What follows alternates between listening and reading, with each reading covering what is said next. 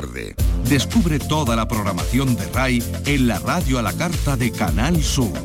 Radio Andalucía Información. Andalucía es cultura. Con Antonio Catón. Radio Andalucía Información. Buenas tardes. Las vidrieras de la Catedral de Sevilla se puede contemplar como nunca en una exposición. Lumen de Lumine se ha presentado en la Fundación Cajasol de la capital. Nos muestra a través de reproducciones y vídeos el esplendor de esas más de 80 vidrieras de la Magna Hispalensis, la mayor parte de ellas de los siglos XV y XVI. Gracias a ellas nos podemos acercar a un patrimonio del que es complicado disfrutar. Con esta exposición y con este texto pretendemos acortar esta distancia, acercar la obra al espectador, dar a conocer a los artistas que las hicieron, ubicarlas en el tiempo y en el espacio, dar unas nociones de cómo fueron construidas y de cómo se restauran, de modo que sea más fácil el disfrute y la comprensión de este patrimonio. Es el comisario Jaime Navarro, lo vamos a escuchar, pero hoy también vamos a hablar y mucho de poesía porque la Universidad de Granada va a digitalizar el fondo documental del poeta y gestor cultural Juan de Loxa y porque este año la obra de Miguel Hernández pasa a ser de dominio público. Vicky Román, buenas tardes. Buenas tardes, así es, dado que se han cumplido 80 años de la muerte del poeta Cabrero en la cárcel de Alicante. Hablamos con la directora del Museo Zabaleta de Quesada, que atesora el legado de Miguel Hernández adquirido por la Diputación de Jaén. Y vamos a celebrarlo también con una lectura en la librería El Agente Secreto de Úbeda, con cuyo responsable vamos a hablar. Vamos a saludar al actor Miguel Caiceo, quien triunfara con el personaje de Doña Paca en los años 90, que ahora se dedica a pintar y a las antigüedades. Bueno, pues esta noche inaugura en un restaurante de Sevilla su exposición individual Encuentro, que dedica a Picasso en el 50 aniversario de la muerte del genio malagueño. Tres conciertos de diferentes géneros musicales, cuatro representaciones teatrales, una de ellas estreno mundial, conforman la programación cultural de este año en las noches del Palacio de Viana de Córdoba. Y hoy se ha presentado el circuito de Peña Flamenca, que es la raíz de nuestra expresión más universal. Luego se lo vamos a contar, bueno, estos y otros asuntos en un programa que realiza Miguel Alba y que produce Ryan Gosto.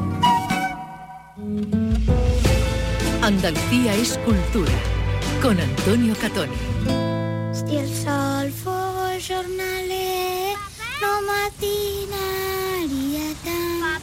Si el marquès hagués de batre, ja ens hauríem mort de fam. Es el tráiler de Alcarrás, la película de Carla Simón, porque la directora de cine catalana acaba de ser galardonada con el Premio Nacional de Cinematografía de este año. Vicky.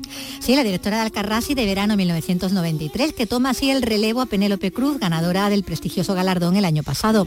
El jurado reconoce a la cineasta y guionista por posicionar al cine español en el panorama internacional con la obtención del Oso de Oro en el Festival de Cine de Berlín, uno, como sabemos, de los más prestigiosos a nivel mundial. Un premio internacional ese último que recordamos que tuvo por esa última película, por Alcarrás, sobre una familia de melocotoneros en Lleida y que fue nominada este año a 11 premios Goya, aunque finalmente se fue de, vacío. Su cinta anterior y ópera prima, verano 1993, y que consiguió en su momento tres Goya, incluido el de Mejor Dirección Nobel. Ambas películas además representaron al cine español en la carrera por el Oscar. La cineasta catalana es, con sus 36 años, una de las principales exponentes de la nueva y talentosa oleada del cine español y la segunda ganadora más joven en la historia del Premio Nacional de Cine, después del actor Carmelo Gómez, que tenía 33 años cuando lo recibió en 1995. Pues lo primero, lo último, Carla Simón, Premio Nacional de Cinematografía. Y hoy, como decíamos, tenemos mucha, mucha poesía.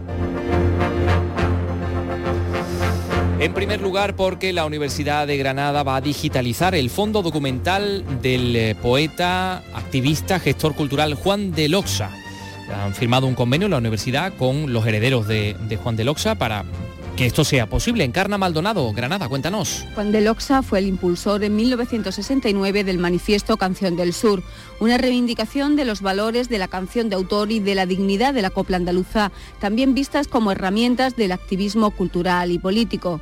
El manifiesto fue la plataforma de la que emergieron figuras como Carlos Cano. También fue el promotor de Poesía 70, primero un programa de radio y luego revista que dio voz a poetas jóvenes, ahora ya figuras consagradas, desde Joaquín Sabina, Justo Navarro, además de Pablo del Águila, José de Diamaya, José Carlos Rosales o Fanny Rubio.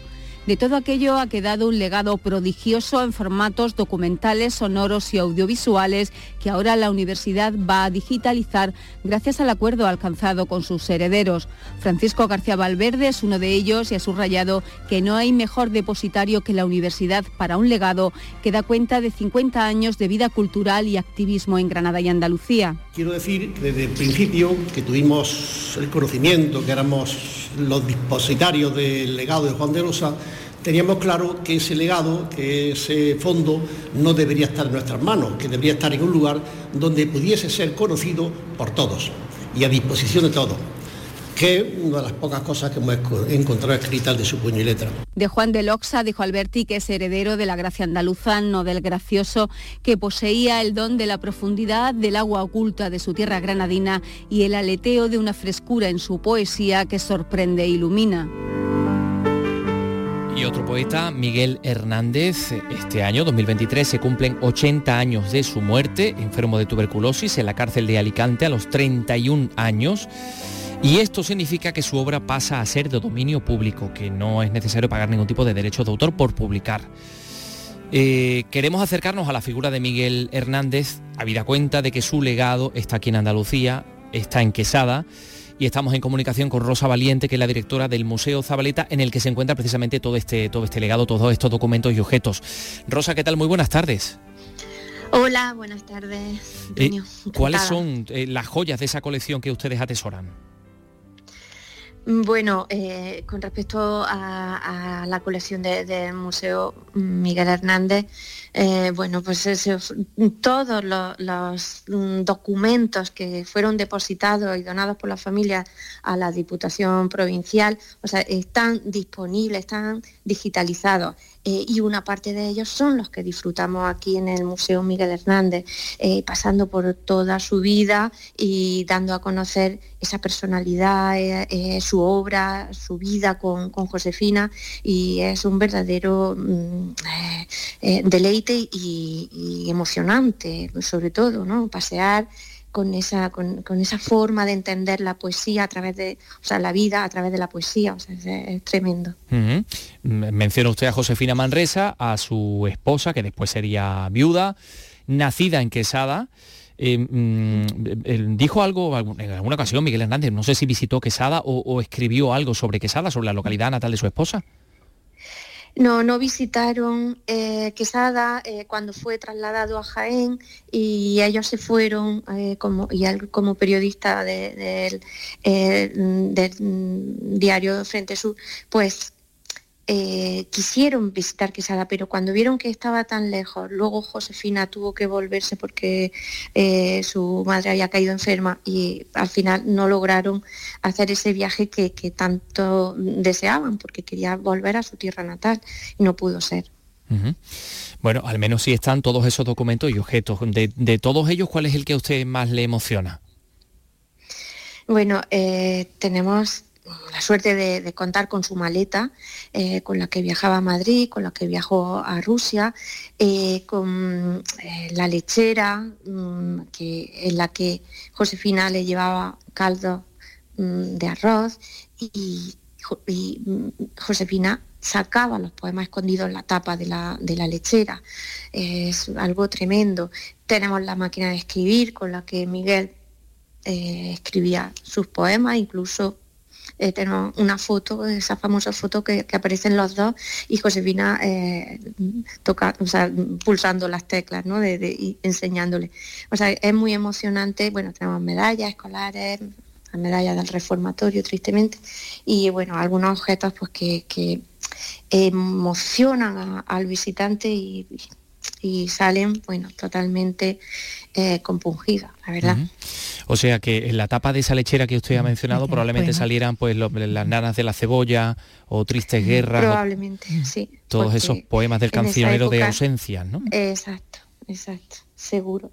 Y es mm, tremendo verla ahí y bueno, imaginarte junto, bueno, a, ese espacio que, último, ¿no? De, eh, que nos encontramos en ese recorrido eh, donde, bueno, eh, sí tengo que decir que mm, el recorrido del museo se organiza en función de, de cinco salas esa primera sala de acogida que presenta al poeta con un panel retroiluminado de los episodios más importantes de su vida y de su obra junto a Josefina, luego un audiovisual también que es biográfico, dura unos cuatro minutos y ahí nos presenta esa forma de, vida, ¿no? entendida a través de la poesía. Y, luego cada sala pues va eh, dedicada a un poemario. ¿no? La primera sala, Perito en Luna. Bueno, pues esta última sala, que donde se sitúa la, lechera y un cacito, pues sí que aparece una, mm, una reproducción de, la celda de Rosal de la Frontera. Claro, unido a, esos documentos, a esos mm, eh, textos que, indican la gravedad de la enfermedad de, Miguel, esa, e, esa dejadez, eh, no atenderlo, con medicina, mm, con, eh, con, la ayuda oportuna.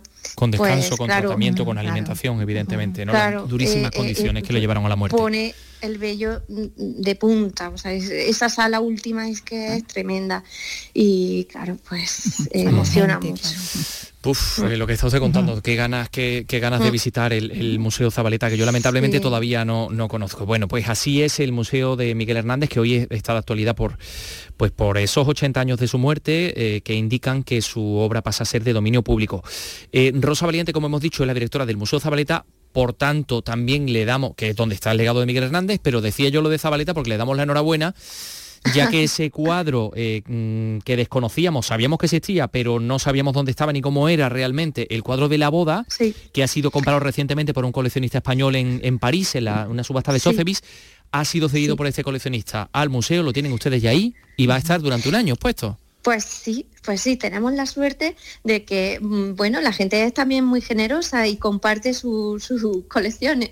Y en este caso, pues este coleccionista privado pues eh, ha decidido traerlo, ya lo tenemos en sala, expuesto para que lo disfrute el público. También lo queremos presentar y, bueno, pues disfrutarlo durante ese año que, vamos a tener la suerte de, tenerlo y de analizar y de, estudiarlo y, ver qué nos aporta más Zabaleta con esta otra obra, una obra preciosa, o sea, con una ternura grandísima con un lenguaje pictórico moderno, eh, con esa influencia poscubista de, Picasso y con ese colorido y mm, esa ejecución con una línea y, una distribución de forma de compositiva y de todo, bueno, es que merece la pena una visita. Ya, pues nada, no, no sé, que ya no tiene hecho el plan.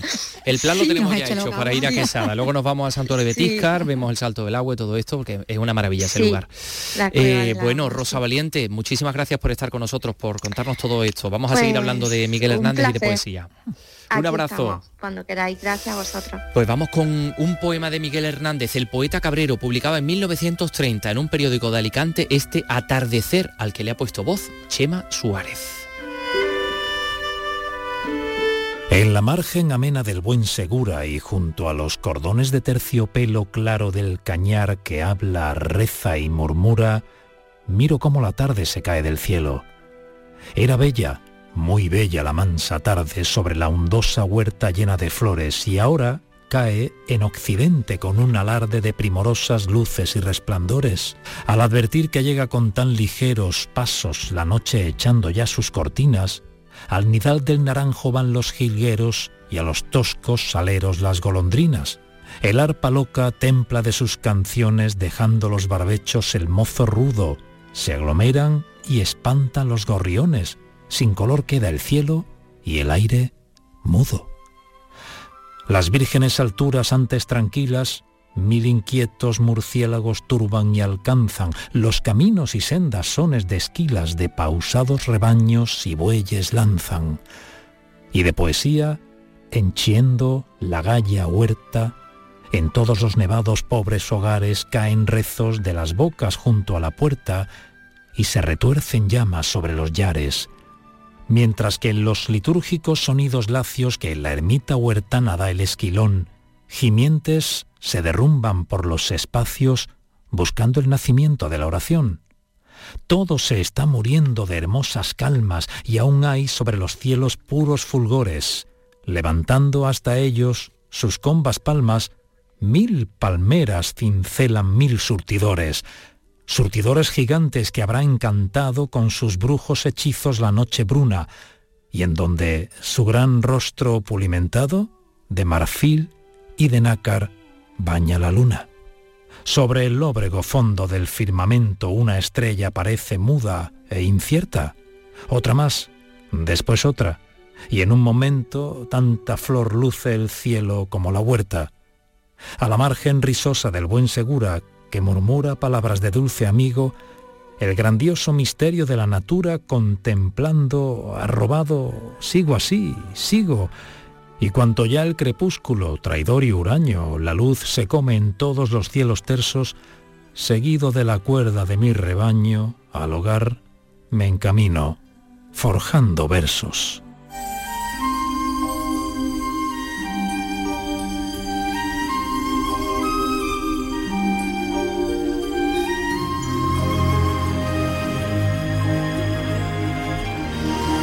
Publicaba Miguel Hernández, lo escribía Miguel Hernández en el año 1930, ese poeta eh, cabrero, seguido de su rebaño de cabras en la margen del río Segura. Pues precisamente esta tarde hay una actividad, una celebración dentro del programa eh, Poesía en tu librería, Diálogos con Miguel Hernández. Eh, decimos en la librería El Agente Secreto, cuyo responsable es José Torres, que está con nosotros. José, ¿qué tal? Muy buenas tardes. Hola, ¿qué tal? Muy buenas tardes. ¿Qué van a hacer ustedes en, el ámbito, en el marco de este programa Poesía en tu librería, en, el Agente Secreto? Pues esta tarde a, partir de las 8 recibimos a Inés Martínez García, que bueno, viene a dialogar con la poesía de Miguel Hernández. Y nada, esperamos que haya una confluencia entre su poesía y la del poeta de Orihuela. No sé si has escuchado esta eh, Atardecer de Miguel Hernández, eh, es un, poema un poco temprano del año 1930, pero eh, estamos hablando de un, poeta muy diverso, ¿no? Encontramos pues versos muy, digamos, o poemas que, mueven a la, emoción, todos esos que escribe durante la Guerra Civil, y todos estos del inicio de su poesía pues nos llevan a la naturaleza, a otro ámbito completamente distinto. Sí, es un poema, es un poeta polifacético y bueno, eh, creo que, su poesía en sus distintos ámbitos, tanto la poesía más combativa de la guerra civil como esta más lírica, creo que está de, plena actualidad. Eh, ¿Cuál es, eh, José Torres, tu, libro de tu poemario de Miguel Hernández favorito, preferido? Pues seguramente El rayo que no cesa. ¿Y por qué? Sí, por, bueno, por... ¿El qué? Perdón. ¿Por qué? ¿Por qué? Recomiéndanos, véndenoslo, ya que eres librero, véndenos El rayo que no cesa. Bueno, me parece una poesía muy, muy actual, muy de combate y a la vez muy emocionante. Contiene la, elegía de Ramón Sige, que bueno, que seguramente sea uno de los poemas de Miguel Hernández más conocidos. Y creo que sobre todo para las generaciones jóvenes es un libro que, puede conectar muy bien con ella. Mm, ah, eh, ¿Conoces el, Museo eh, Miguel Hernández de Quesada? Hemos estado hablando con Rosa Valiente, con la, la directora hace un momentito. Pues lo conozco, pero la verdad es que le debo otra visita porque, porque fui hace tiempo y, bueno, estoy deseando volver, así que a ver si pronto tengo la oportunidad de, ir de nuevo. Pues sí, nosotros nos vamos a apuntar ya. Eso va a ser esta tarde a las 8, poesía en tu librería, diálogos con Miguel Hernández en El Agente Secreto de Úbeda, que está en el pasaje Aguilar Catena 4, me parece, ¿verdad? Sí, Aguilar Catena 4A, sí, sí. Así que... Es un ciclo que la verdad, perdona, recomiendo porque, bueno, eh, eh, durante, durante este mes hasta junio y luego a partir de septiembre hasta noviembre van a venir pues eh, poetas muy representativos de la, de la poesía joven actual a distintas librerías de, de la provincia. Así que, bueno, pues hoy la cita es aquí. Gracias, José Torres. Un abrazo. Un abrazo, muchas gracias. Pues eh, cargadito de poesía tenemos este programa. Eh, enseguida vamos a, mm, hablar de otro asunto muy distinto, de patrimonio. Vamos a hablar de las vidrieras, de las vidrieras de la Catedral de Sevilla, que son, es el conjunto o uno de los conjuntos más importantes que tenemos en España y seguramente el que mejor eh, mantenido y conservado está. Eso va a ser dentro de unos segundos porque ahora vamos a pedirle a Miguel Alba que nos, que nos dé algunos consejos promocionales. De lunes a viernes a las 4 de la tarde tienes una cita con el flamenco. Los conciertos y festivales, los recitales, los homenajes, las citas imprescindibles de este arte genuino de nuestra tierra. La mejor selección de nuestra fonoteca. Portal Flamenco de lunes a viernes desde las 4 de la tarde con Manuel Curao. Radio Andalucía Información.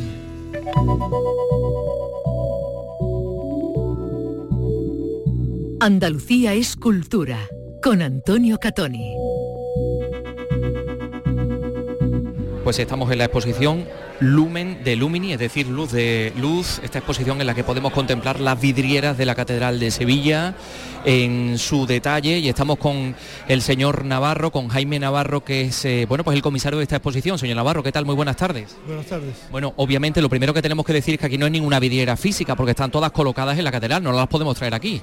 Sí, obviamente. Lo que hemos hecho ha sido hacer reproducciones a una escala relativamente mm, suficientemente grande como para que sea posible apreciar los, detalles eh, y luego fundamentalmente una explicación de cómo se construyen las vidrieras, quiénes las construyeron a lo largo del tiempo y sobre todo qué esfuerzo estamos haciendo en conservarlas y restaurarlas.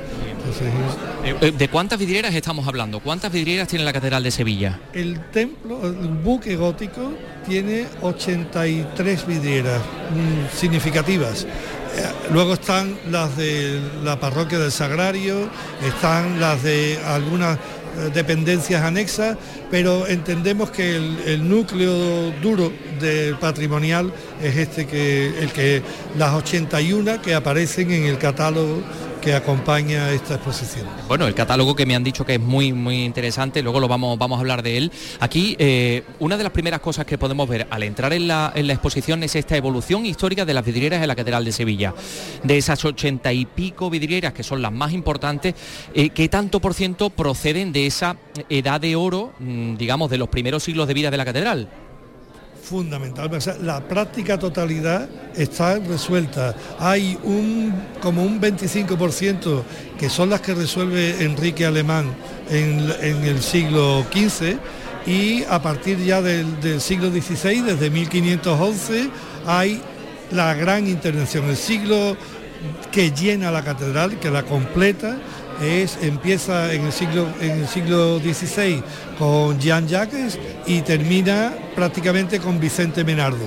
A partir de ahí aparecen dos siglos, XVII, XVIII, donde no hay actividad y en el XIX y 20 prácticamente lo que hay es restauración o reposición de algunas vidrieras, por ejemplo, las que cayeron con el, con el, terremoto, En, el Cimborrio y en algún otro sitio, pues se han eh, sustituido por vidrieras ya muy modernas de la Casa Zettler o la Casa Maugean. Y es a partir del siglo XXI cuando ya el trabajo es eh, fundamentalmente de conservación preventiva, es decir, un trabajo metódico y continuo de restauración y limpieza de cada una de las vidrieras. Ahora vamos a hablar con Isabel Gamero también, que es la responsable de conservación preventiva. Bueno, pues entonces vemos esa primera época, Enrique Alemán, desde 1473. ¿La vidriera más antigua es esa que estamos viendo ahí reproducida? Eh, está en, aquel, eh, en el catálogo. Aquí lo que hemos hecho ha sido fundamentalmente, mm, digamos, ornamentar la línea del tiempo. No están seleccionadas las piezas exactamente cronológicamente pero lo que pretendemos es que se pueda seguir esa línea temporal de autores. Eh, aquí, en estas vidrieras que están expuestas de esta manera de con retroiluminadas. Sí, vamos a intentar describirlo porque son vidrieras que tienen, evidentemente, sirven para que veamos a través de ella la luz del sol y el, sea el propio, la propia luz la que nos dibuje todo ese contenido, ¿no? Entonces están muy bien retroiluminadas para que podamos distinguir de qué están hablando. Estas sí están ordenadas con una secuencia más o menos representativa, empezando por un par de vidrieras de Enrique Alemán, un par de vidrieras de Arnaud de Flandes, una vidriera de Carlos de, Bruja, etcétera. Es decir, es una pequeña secuencia que recrea la contemplación de las vidrieras en, el digamos en el contexto de la catedral y ahí sí que lo que queremos es eso que, el observador pueda mm, deleitarse con la contemplación muy parecida a la real en las vidrieras. Porque mm, estoy yo pensando, quizás sea uno de los patrimonios más desconocidos o más ignorados de cuanto atesora la catedral.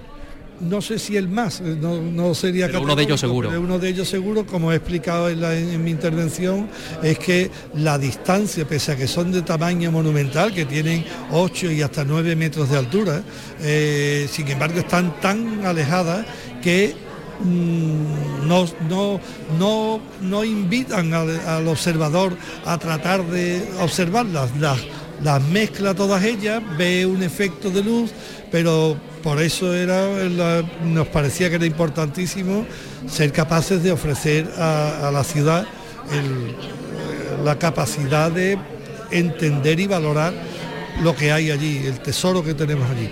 Bueno, hay, hay, un capítulo muy importante y muy interesante que es el capítulo en el que se explica cómo se hace la vidriera. Esto es sílice, ¿no? Esto es como, de, como arena, ¿no? Fundida y se convierte en cristal. El cristal hay que pintarlo. Eh, eso es lo que hacen todos estos artistas Mm, pero claro, llega un momento que llega la revolución industrial. ¿Hay una gran diferencia entre materiales y técnicas preindustriales y postindustriales?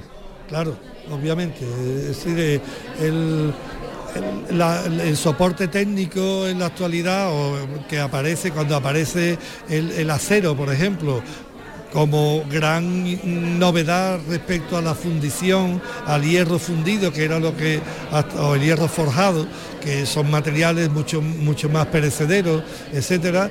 La, fabricación del vidrio en la actualidad pues tiene unas posibilidades muchísimo más muchísimo más técnicamente más eh, favorables, pero desde luego Mm, desde el punto de vista artístico, la capacidad de recreación y la capacidad de, representación con recursos muy básicos, ah, pero con resultados fantásticos, ahí no hay pérdida.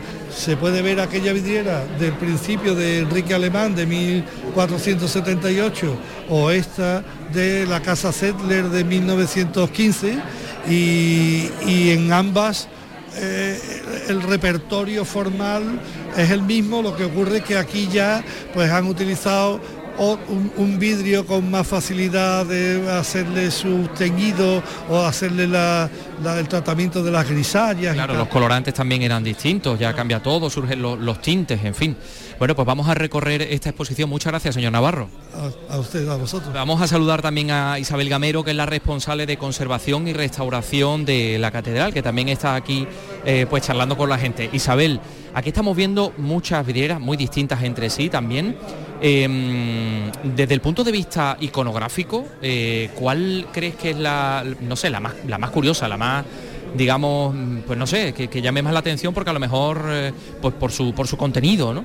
pues hay un repertorio en, cuanto al plan iconográfico pues muy variado, porque las más antiguas que conocemos son de Enrique Alemán, son eh, unas figuras pues hieráticas de pie, en vano, distribuidas pues sin comunicación, son las vidrieras góticas las más antiguas, después va evolucionando, pasamos al Renacimiento, ya hay, más, hay movimiento, en lugar de cuatro vanos, vano único, con muchísimos detalles, y, hay detalles curiosísimos como la vidriera de San Sebastián. ¿La tenemos por aquí para poder verla? Presenta Carlos V. a ver eh, dónde está. Tenemos aquí en ah, la, la, evolución, la línea del tiempo, en el apartado de... Aquí está San Sebastián. Vente, vente y la vemos la vemos más cerquita. Exactamente, es San Sebastián. Esta es de Arnau de Vergara. Con esa, efectivamente. Eh, datos curiosos, pues mm, hay una vidriera, la de San Cristóbal, no sé si está por aquí, que hay un animalillo acuático. Hay detalles muy curiosos que, claro, a la altura a la que la vemos es imposible, pasa totalmente desapercibida. Esto es una oportunidad única de poder ver todos los detalles, la solería, el fondo. Mira, eh, ahí está. Sí, mira, esta es la solería, por ejemplo, esta es la visitación. De la evolución histórica, que como los personajes aparecen las figuras de pie, después ya se va comunicando. Aquí tenemos, por ejemplo, la de San Francisco recibiendo los estigmas, de ahí es como un retablo, si lo vemos, aparece un banco en la parte inferior. Sí, sí, es puramente arquitectónico. Un banco eh, con una con una la giralda, la representación de la giralda en un motivo eh, floral. Eh, tenemos la parte central, digamos, que es la, principal, que es San Francisco recibiendo los estigmas, con el ángel a la derecha arriba, en la parte superior ornamentada. Eh, y hay, hay, una cantidad de detalles que, que, como decía anteriormente, pues claro, ahora tenemos la oportunidad desde el 1, desde hoy hasta el 24 de junio, desde de por la mañana, desde las 11 a las 2 y por la tarde de 6 a 9 para poder visitarla. Y se retroalimenta con las vidrieras de la catedral. O sea, allí el visitante desde aquí hay un recorrido de 5 minutos y podrá ver la vidriera in situ en la catedral. Bien, Isabel, me han dicho que hay también un vídeo maravilloso donde podemos ver a vista de pájaro todas esas vidrieras. No sé si la Fundación Cajasol ha colaborado también en esa, en esa posibilidad. Con, que se ha hecho con un dron, con imágenes inéditas que, que el visitante puede ver en la sala vanguardia entrando a la izquierda, en el apartado de un recorrido por las vidrieras de la catedral. Y es impresionante porque son como nunca se han visto.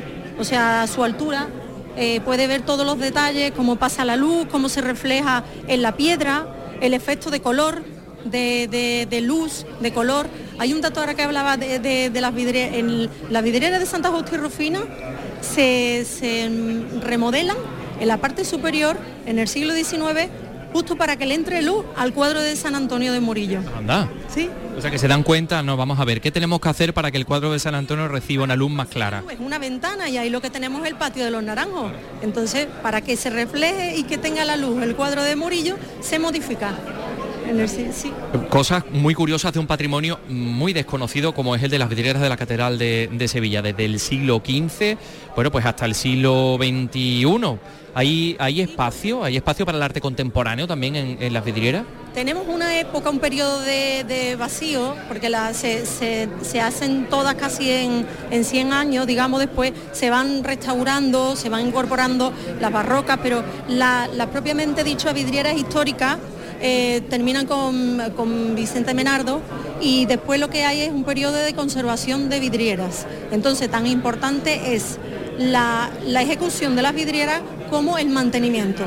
Si grandes autores y el Cabildo crearon este conjunto, que es digamos, el más importante y mejor conservado de España, de todas las catedrales de España, tanto más es conservar todo este patrimonio. Entonces es importantísimo, a partir del siglo XX no hay nueva, crea- nueva creación, a partir de Seller, Casa Seller, pero sí la conservación preventiva. Se hizo una gran re- restauración para el 29, 1929, y después a partir del, lo marcamos aquí muy bien, del año 2000, pues un trabajo continuado de conservación preventiva de las vidrieras. Vaya, me ha sorprendido mucho ese dato, el eh, patrimonio de vidrieras más amplio de cuantos tenemos en España, porque todo el mundo habla de la Catedral de León. mejor conservado y, y es importantísimo el- el conser- la conservación preventiva. El Cabildo sigue actuando como mecena de la catedral. Gracias Isabel Gamero. Es que no quiero que se me escape el arzobispo, el obispo auxiliar, que está recién nombrado y no sé si lo puedo saludar. Al, al obispo auxiliar, eh, bueno, pues eh, no sé si es un- uno de sus primeros actos, desde luego, ¿no, señor Valdivia? Pues sí, es uno de los primeros actos. De- llevo apenas desde el sábado ordenado y entonces pues institucionalmente sí es la, de las primeras veces que represento a- al arzobispado. Bueno, eh, la exposición se llama Luz de Luz. Usted ha mm, contado que evidentemente lo que pretendían los artistas es un mensaje catequético, un mensaje evangélico, ¿no? Representar a Cristo a través de la luz. Claro, el Señor dice de sí mismo que Él es la luz. Entonces, eh, cuando uno está o hacemos un ejercicio de, de cerrar los ojos y intentar andar sin luz, tropezamos con las cosas. El tener una luz nos permite caminar en la vida con seguridad, con, con bien, viendo los detalles. Y entonces es bellísimo, el- el- una exposición en la que está mostrando ¿no? en la Catedral de Sevilla con unos muros altísimos, como hay un foco de luz que va mm, siendo esa luz también acogedora de la persona que entra en la catedral para sentirse acogida, iluminada y embellecida. ¿Cuál es su favorita de todas las que se pone, bueno, de todas las que hay en la catedral? Pues mire, ahora mismo estamos delante de una vidriera preciosa que está en el transepto, que es la de la resurrección de Cristo. Esta eh, significa también, es muy simbólica porque además de, de esta- de estar levantado sobre la tumba, 1558, podemos leer ahí abajo. Efectivamente, bueno, pues en esa se aparece ¿no? esta luz en la que la presencia de Cristo, también además de ser material, es una luz cálida que nos permite ver ese dorado o el, o el rojo tan precioso que tiene y que acerca ¿no? la, la presencia del Señor resucitado, que es una maravilla. Ramón Valdivia, eh, obispo auxiliar de la Archidiócesis de Sevilla, muchas gracias. A ustedes, a ustedes, muchas gracias a todos. ¿eh? Vamos a despedir esta conexión también saludando al presidente de la Fundación Cajasol, a don Antonio Pulido, que, a que no sé si podemos eh, interrumpirle solo un momento para, eh, bueno, pues para hablar con usted, porque ustedes han hecho posible no solo esta exposición, sino además ese libro y además un vídeo donde podemos ver las vidrieras a vista de pájaro.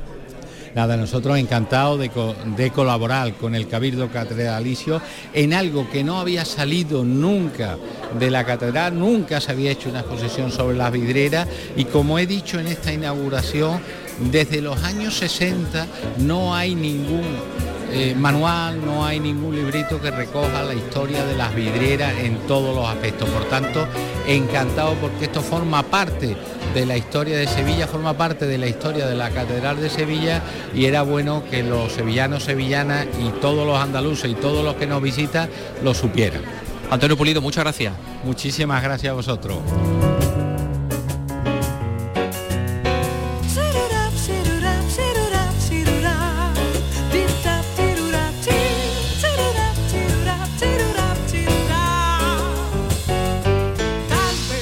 Bueno, Vicky Román, hemos hablado hasta con los restauradores de las vidrieras de la Catedral de Sevilla, que son dos alemanes. eh, cada vez que hay una vidriera que está en malas condiciones, la desmontan y se la van llevan a. Alemania. Sí, sí, sí. Y nos han contado, bueno, pues en qué estado se encuentran, nos han dicho que está bien, pero yo creo que como tenemos tantas cosas que contar y de las que hablar, vamos a dejarlo para otro momento, porque esta exposición está abierta ya en la Fundación Cajasol de Sevilla y se puede ver hasta el 24 de junio.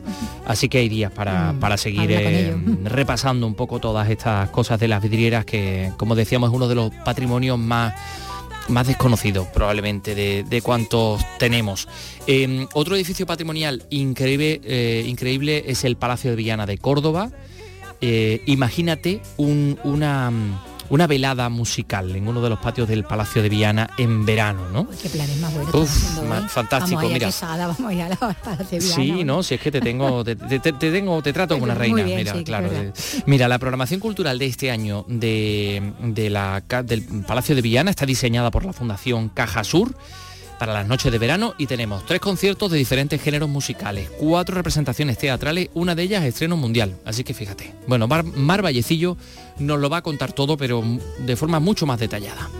Una cita nocturna con el arte y uno de sus más hermosos patios, el de las columnas, que se desarrollará hasta la primera semana de agosto.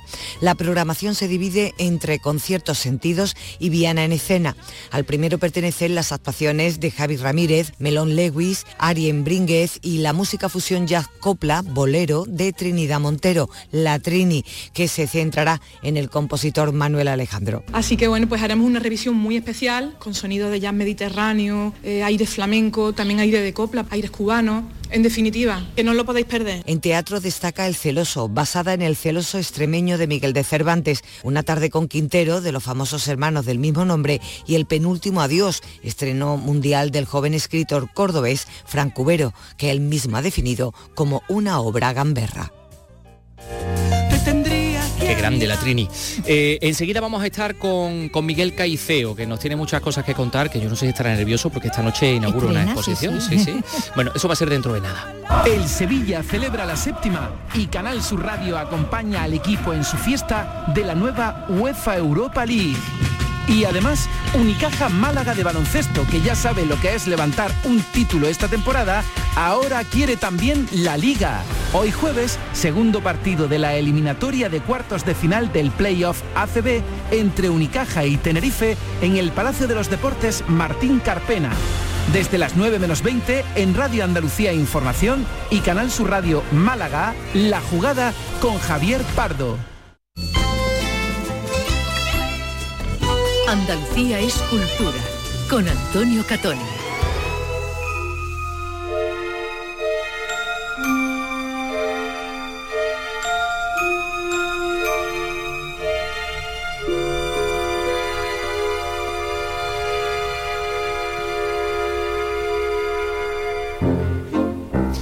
3 y 39, el actor y artista Miguel Caiceo ya no tiene ganas de nada, nada más que de pintar, efectivamente. Esta noche inaugura en el restaurante La Frida de Triana, en Sevilla, su exposición individual Encuentro, que dedica a Picasso en el 50 aniversario de la muerte del genio malagueño. Estuvimos hablando de Picasso con, con Miguel Caiceo hace no mucho.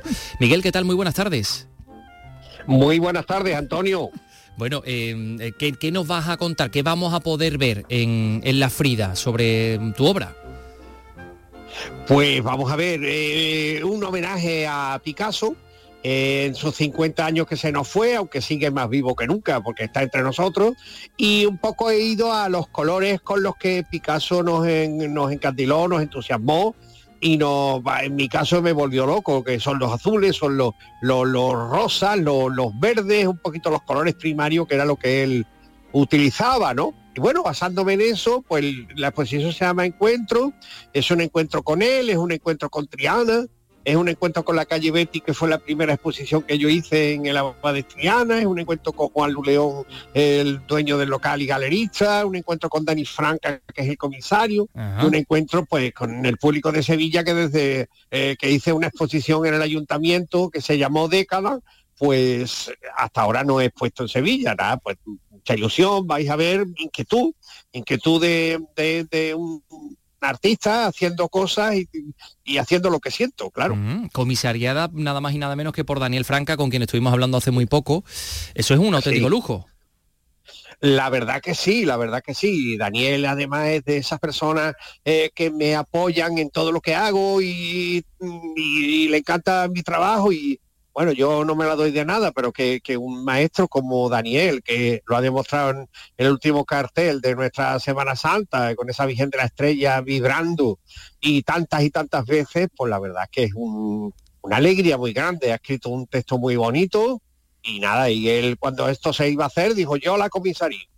Y nada, él ha estado ayudándome a colgar cuadros, a transportarlos, a como como pasa tantas veces, Antonio, la gente más importante es la más normal y la más sencilla. Absolutamente de acuerdo, eso lo podemos también comprobar con Miguel Caiceo. He visto una fotografía de unas cabezas amarillas preciosas con el pelo azul. Esta- ¿Estas obras van a estar en la exposición también? Sí, sí, sí, sí, sí, sí. Sí, es jugar, ya te digo, es jugar con el color. Hay, hay eh, 12 colas con todo el tema Picasso, ¿sabes? Y luego con los colores de él hay una serie que se llama Juego de Líneas, Juego de Línea, que es un tríptico que está en la, en la entrada.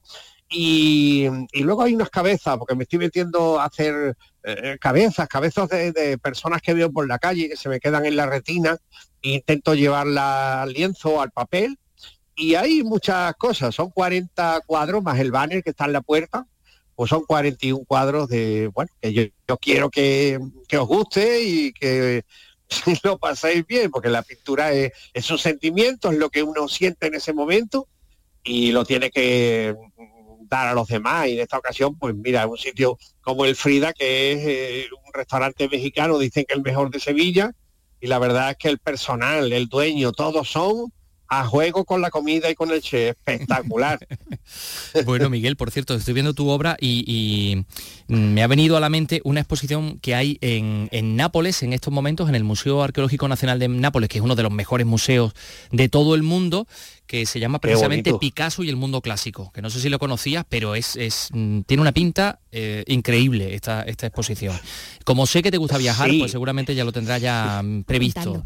Mm, Así que O no, ojalá, apúntatelo. ojalá, pero no, no, no, porque estoy de mudanza, Antonio, que es una cosa de locura. Y una mudanza en mi caso, que hay chisme por todas partes, este, hasta, hasta septiembre no me relajo, ¿sabes? Y Efectivamente. no, no sé si la veré por ahí por algún vídeo o algo, pero Sí, porque Dime, dime. Miguel Caiceo tenemos que decir que padece un síndrome de Diógenes, pero de la belleza, arte, no de la arte. basura, del arte. Está rodeado de arte por todas partes.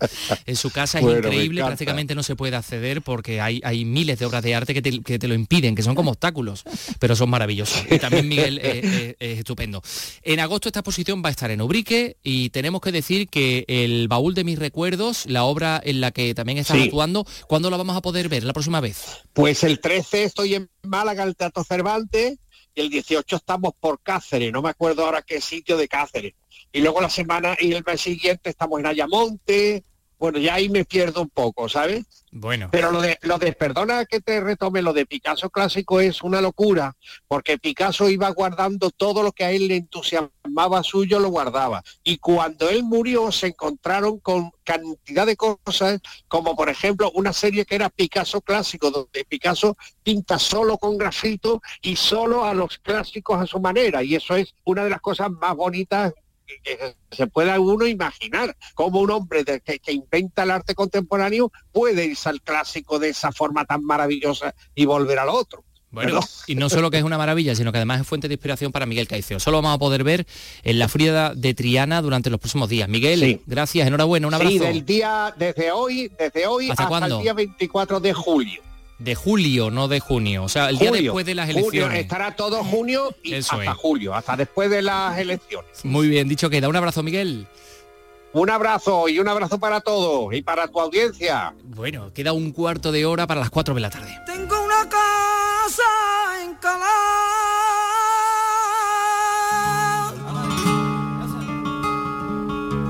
La voz de Arcángel.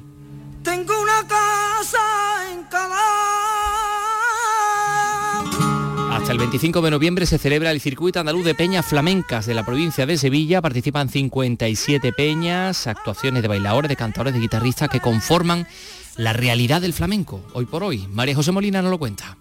Recitales de flamenco que van a estar en municipios repartidos por toda la geografía de la provincia de Sevilla. La Federación de Peñas colabora en una iniciativa que lo que hace es consolidar la función que estos espacios han tenido históricamente y que describe así el director del Instituto Andaluz de Flamenco, Cristóbal Ortega. Las peñas son ese espacio donde se vive el flamenco de la manera más directa.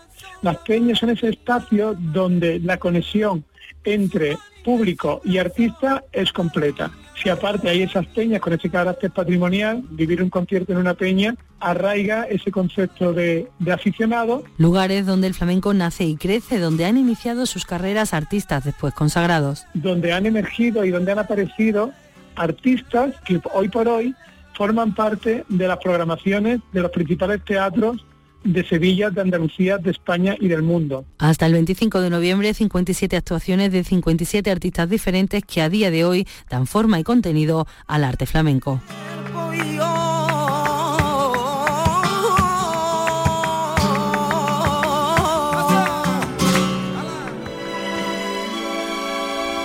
Pues sí, pues sí, aquí está ya Paco Gómez Zayas porque esta noche tenemos cine clásico en nuestra televisión, poco antes de las 11, ATV, Andalucía Televisión. Y Paco nos viene a hablar de una de la película, evidentemente, en cuestión, esta vez todo un clásico del cine fantástico como es La Mujer Pantera. No tenga miedo de mí,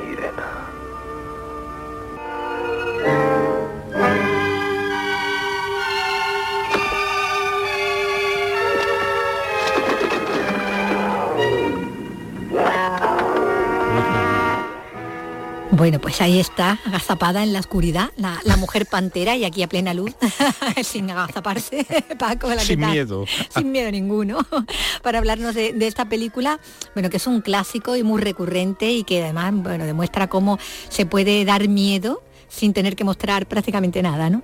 Sí, La Mujer Pantera, eh, aparte de ser efectivamente un clásico del cine, es la película que hoy podemos ver en Andalucía Televisión a eso de las 11 de la noche, quizás un poco antes, y que además es que mm, dio origen o, o hizo un- mm, dio que pensar, dio que pensar a, a, mm, cómo hacer este cine así entre fantástico y puramente terrorífico además con una, una muy notable dosis de poesía y de elementos psicológicos. Y entonces, pues claro, eh, la única explicación que esto tiene es el talento, porque Sí. además partían de un presupuesto muy bajo, de, un presupuesto económico, Sí, sí, sí, 130 mil dólares para la época, eso, no era nada. no daba para mucho, ¿no? Y te- teniendo en cuenta que era una película de una gran productora como la RKO, RKO, y bueno, y los actores pues estaban bajo contrato. Simón Simón había estado en Hollywood, lo había vuelto a Francia, mm, bueno, la, la pillaron para esta película porque consideraban que sus rasgos físicos Era podían, bueno, podían, no sé, eh, ser creíbles como, como la mujer que tiene esa transformación. Si alguien va esperando así una cosa explícita de Sí, transformación, que haya un efecto especial ahí fantástico. donde de pronto aparezca una pantera de doble del, el doble de lo que su envergadura física suele pues entrar no. en las panteras, porque claro, se supone que es un ser humano convertido en pantera, o si alguien va buscando despanzurramientos y Sí, sí. eh, arañazos y y gore, cosas así, no, no eh, no, pero lo más probable es que no los eche de menos y que durante la proyección de la película y sobre todo al final eh, se quede plenamente satisfecho como le está pasando a casi todos los, espectadores desde hace ya más de 80 años. Porque la verdad es que la película es del año 42 y bueno, pues mm, eh, desde entonces, ya digo, ha, permanecido como uno de los títulos eh, que, mezcla fantasía y poesía y, elementos terroríficos. Y bueno, pues, eh, sigue siendo una película de referente y algunas secuencias magistrales y se enseñan en todas las escuelas de cine y en los libros de, cine aparecen también como, como, cosas así que hay que referenciar y, a las que hay que referirse. Donde el horror se imagina, aunque no se vea, y precisamente esa fuerza que tiene, ¿no? Lo, que, lo, no visto, ¿no? Lo, lo, intuido, es lo que hace también que, Hmm. que sea mayor, ¿no? La, impresión, ¿no? Sí, esa fue la idea que tenían, ante la, falta de... y además es que yo tampoco creo por la personalidad de, los dos principales artífices, es decir, el director Jack Turner y el productor Val Newton, ninguno tenía así una intención de hacer una cosa demasiado explícita y demasiado sanguinolenta. No, ellos querían hacer, yo creo, la película que hicieron. Es verdad que estaba condicionada por el presupuesto dinero, claro. y, por, porque había que rodarla en veintitantos días, por, por todo lo que pero los poquitos elementos lo utilizaron sí pero pero además es que yo creo que iban buscando eso. Además se divirtieron mucho buscaron así como una especie de interpretación histórica eh, de una cosa que procedía del rey Juan de Serbia le buscaron así como unos dibujos y unos escudos y la, figura de la pantera. Luego hubo la relación así entre eh, lo que puede ser la pulsión sexual y la represión sexual de, mm, que salía como salía. de la mujer en concreto, o sea que, ella temía que, si se abandonaba a sus instintos primarios, la pantera, a sus, sexuales, a sus instintos sexuales iba a aparecer la fiera que lleva dentro, nunca mejor dicho, porque además es que iba a aparecer en sentido literal. Pero claro, eso también podía aparecer de otras maneras, claro, por, esas lecturas, claro. por celos sobre todo es una película muy territorial de, una, iluminación prodigiosa. claro, blanco y negro no como está mm, utilizado aquí es un, no es un director cuyo apellido así a alguno le sonará así como o sea un director de fotografía cuyo apellido le sonará así como a japonés o algo así pero no es italiano ni Musuraka, Musuraka. Eh, creo que eran de Bérgamo. Pero vamos fundamentalmente el trabajo lo hace aquí en, en Hollywood y en esta productora. Y con este director Luego hizo también otra película excelente, aunque de otro género, que es Retorno al Pasado, que, tiene también una fotografía impresionante. Y bueno, pues es que son tantas cosas.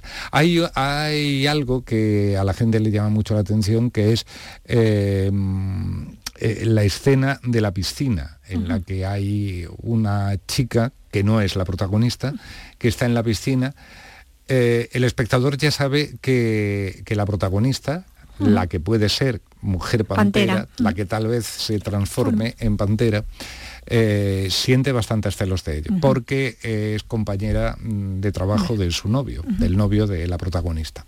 Sí, la y como un rival, Y de pronto está allí en, un gimnasio y está sola, está en la zona de, la piscina, y de pronto ella empieza a oír unos sonidos, unos rugidos que interpreta como del felino o de, no sé, el, otro día mm, vi un programa en televisión en la que cuidado con esa palabra que no se le puede aplicar a todos los animales, o sea, a todos los gatos grandes, no, no todos son felinos, hay unos son félidos, pero no felinos, en fin. Nosotros vamos a ser felino porque si no nos vamos a estar eh, complicando mucho. Nos podemos. Y, entonces, pues sí, pues... Em, bueno, pues es que eso, de alguna manera, le pasó Ahora tengo las dudas si fue a Turner o a Newton, o sea, si fue al director o al productor. Creo que fue a Turner.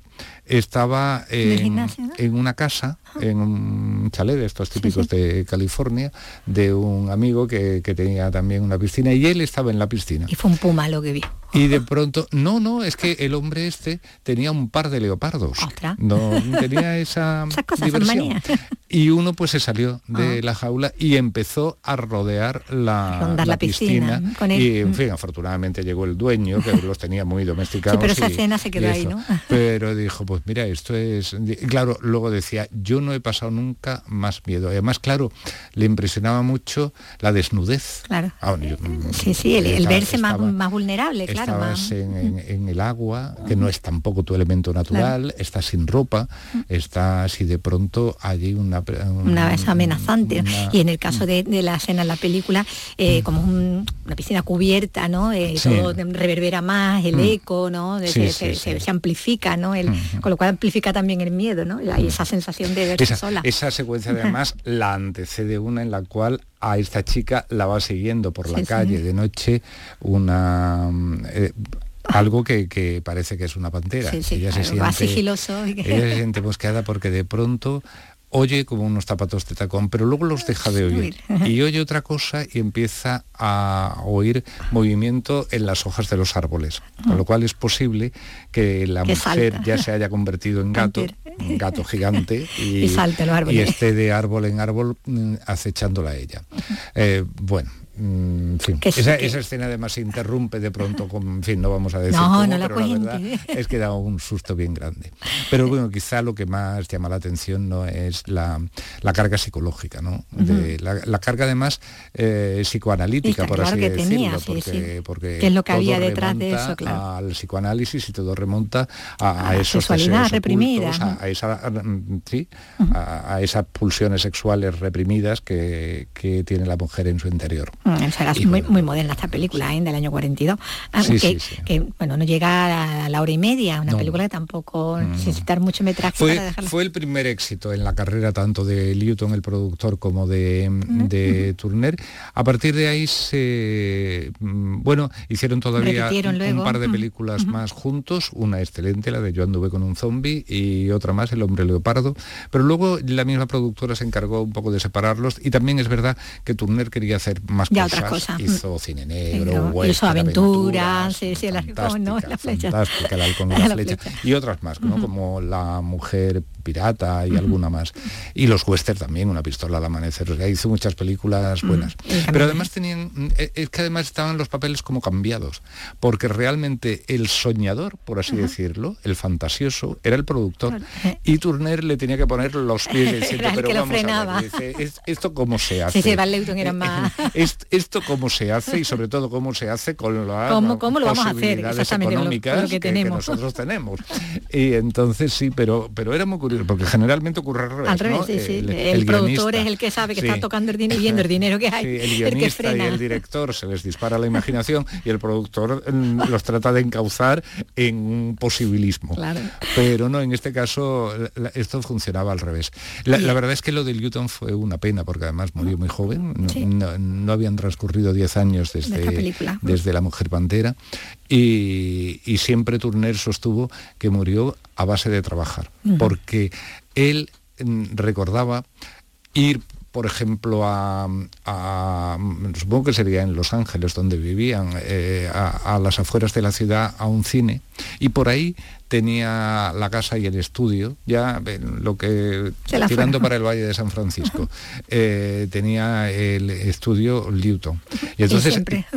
recordaban siempre que después de- del cine y de cenar Sí, se pasaban y ahí se veía que había actividad. y volviendo a casa hacia la una de la madrugada o incluso más tarde, mm, miraban la ventana y decía, mira, Mira, ahí sigue encendida, ahí sigue". trabajando. Era, era una fuente inagotable de ideas y, y una cosa así de, de amor al trabajo que, que- al que le consagraba mañana, tarde y noche. sí. Bueno, pues el resultado, Mm. eh, por ejemplo, esta, esta película La Mujer Pantera que podemos ver esta Mm. noche en nuestra tele. Mañana más cine clásico, y mañana más, otra vez con Paco. Oh, mañana excelente también. Venga, hasta mañana. Hasta mañana. Como yo te amo. Hasta mañana, Paco. como yo te amo. Convéncete.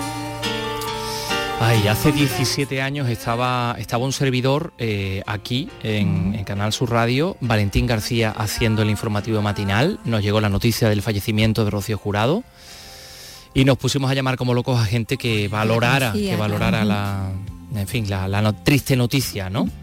Yo pude hablar con eh, la jefa de prensa de Rafael, que estaba en esos momentos en México, no, si no recuerdo. Pero, en fin, lamentablemente se, se enteró por nosotros del fallecimiento de la chipionera de María del Rocío Trinidad Moedano Jurado. Bueno, pues eh, la niña de los premios la llegaron a llamar porque ganaba No todos los premios de las emisoras de radio, con razón, evidentemente. Desde el año 2007 se viene celebrando el Día Internacional de Rocío Jurado, al que acuden personas de todo el mundo en el, el día de hoy. Así que nosotros también lo celebramos y se lo dedicamos a Marisa del Barrio, que es una fan y que va a venir ya preparada para contar las noticias. Mañana más, a las 3 de la tarde, en Andalucía Escultura. Yo